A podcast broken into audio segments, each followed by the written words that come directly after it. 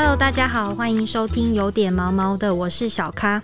有时候我们看到狗狗它一直甩头抓耳朵，然后发现诶，它耳朵怎么肿肿的一大包，触感还软软的，很像有液体在耳朵里面。其实这个症状就叫做耳血肿。那么遇到耳血肿的症状，应该要如何处置呢？欢迎到东森宠物云的兽医吕新吕医师跟大家说明。欢迎吕医师。大家好，我是生宠动物医院的医师吕欣。嗯，医生想要问一下，这个耳血肿的症状啊，它并发的原因是什么呢？它简单来说的话，就是它耳朵的微血管破裂。哦，对，破裂之后血液就流出来，然后流到它的耳朵，你看起来就是会肿大大的一包。嗯，那那一包的话就是血液。对，好可怕。所以它出现这个症状，它会有哪些行为呀？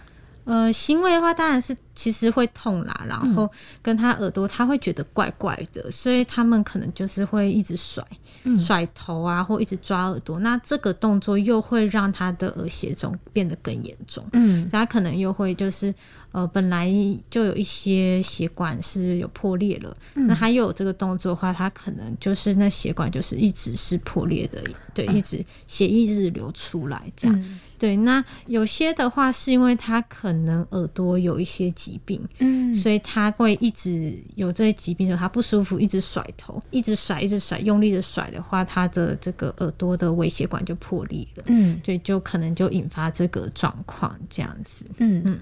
医生，我题外话想要问一个，所以他一直甩，他就只有耳朵这边的微血管比较容易破，别的地方微血管不会破吗？因为耳朵的话，就是通常会有耳血肿的话，他的耳朵可能就是比较大片的垂耳的狗哦。对，然后他在用力甩的话，他当然你耳朵那末端那边本来微血管就蛮脆弱的哦。对，然后又他耳朵又蛮大片的话，他就很容易。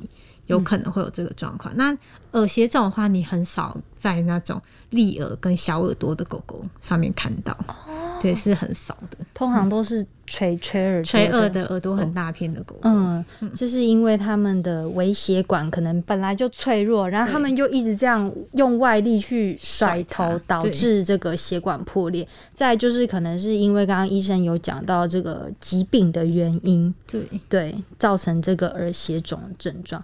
那其实这个耳血肿治疗的状况，我有看过那个报道，是说在狗狗的耳朵上面缝上纽扣。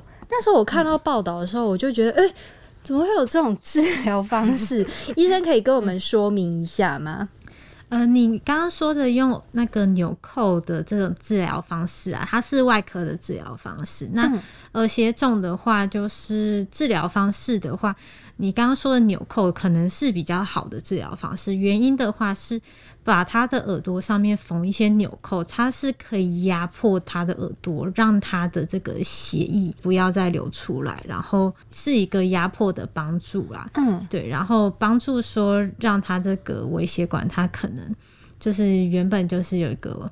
呃，外力，然后让它很容易就是破裂。那你有一个压迫的方式的话，它就是一个止血的效果。哦，对。那当然有些人会觉得很可怕，然后不想要用这个方式的话，就也可以用内科的治疗方式，直接用针筒。针头，然后血抽出来，对，抽出来之后就呃搭配一些消炎的药物这样子。但是这个的坏处的话，就是你少了一个压迫的力道。嗯，而少了压迫力道的话，它有可能就是很快的又再肿一包。嗯，对，所以外科方式是比较有点像是比较确实啊，嗯，就可以根治它。嗯，也没有办法，也不算是根治，应该是说在一些比较常复发的狗狗身上，嗯，它比较需要用到外科的方式。哦，对，就你可能内科是没有什么效果，嗯，那当然你就直接用外科压迫止血这样子。嗯嗯，哎，医生刚刚说就是透过这个缝纽扣的方式去压迫这个血管，可是他他这样压迫不会。更出血哦！它缝纽扣，它是有一一个技巧的。它当然不是说呃随便乱缝，对它它会先做一个创口。那它做一个创口是先把它里面的血块跟血液先清干净，嗯，清干净之后，在外围它再缝这些纽扣，所以它缝的话，有就是一个位置的话，他也会大概是选一个位置，就是他会大概知道说哪边是可能是出血的，所以他就是血直接是缝在那边，然后做一个压迫。哦，所以才会有看到一个耳朵上面缝好几颗纽扣。对对对，嗯，就是要找出那个可能出血的地方，然后去压迫它止血这样子。那医生像刚刚有提到说，他这个病可能会比较容易复发，那这个主人应该要怎么样去照顾耳血肿的？这个症状呢？如果有这个状况的话，不管你是用内科还是外科的方式啊，他一定会把耳朵包起来，包起来，对，把整个就是耳朵包在头上面，包在上面之后，就是让它没有办法甩。对，那没有办法甩的话，就是避免说再次的血管破裂。嗯，对，那其他的话，当然是必须靠这个四主啊。对，他在假如说他有缝的话，他也是要去戴头套啊，或者是说要去注意一下他的伤口的这个状况。嗯，对，那第一时间当然是医生会帮你判定说是他的耳血肿。的来源可能会是哪边？嗯，对。那假如说他是有一些外耳发炎的状况，那当然也会在同时，嗯，帮你做治疗这样子。对，那他这个的话就是避免说他再甩头啦，避免抓耳朵，嗯，对，然后跟让他的这个呃血管不要再次破裂，嗯，对，主要是这样子的状况。嗯，那。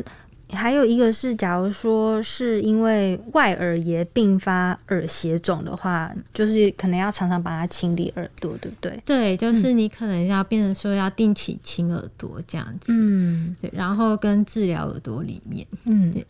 那我想问一下医生，这个你遇到的这个四主啊，假如说。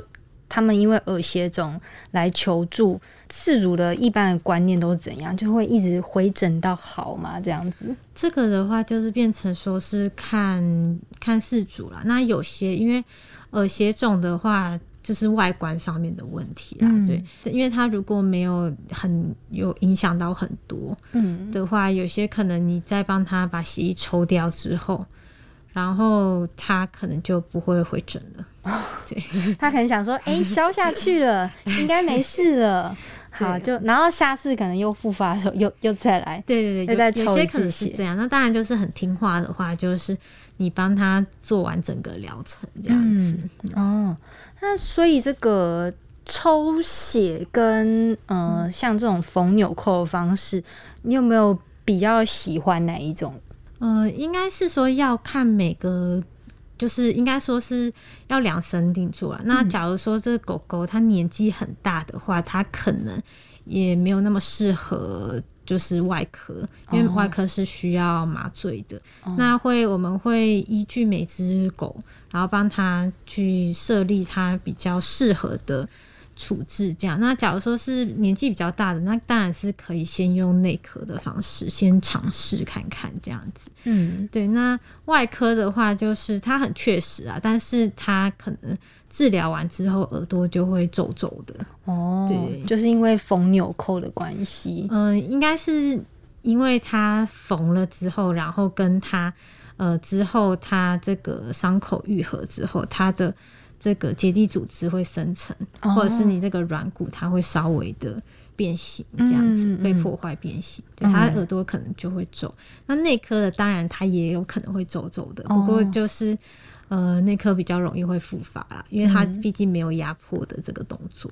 嗯嗯，没错。那其实今天让大家了解一下这个耳血肿的症状，其实呃听起来感觉不算是会太危害生命危险啦。不过就是那个种种的那一包毕竟是血，可能大家还是要稍微注意一下。然后刚刚医生有说过，假如说是用这个外科的方式，就是像是缝纽扣的方式啊，可能之后耳朵就是会产生一些皱褶。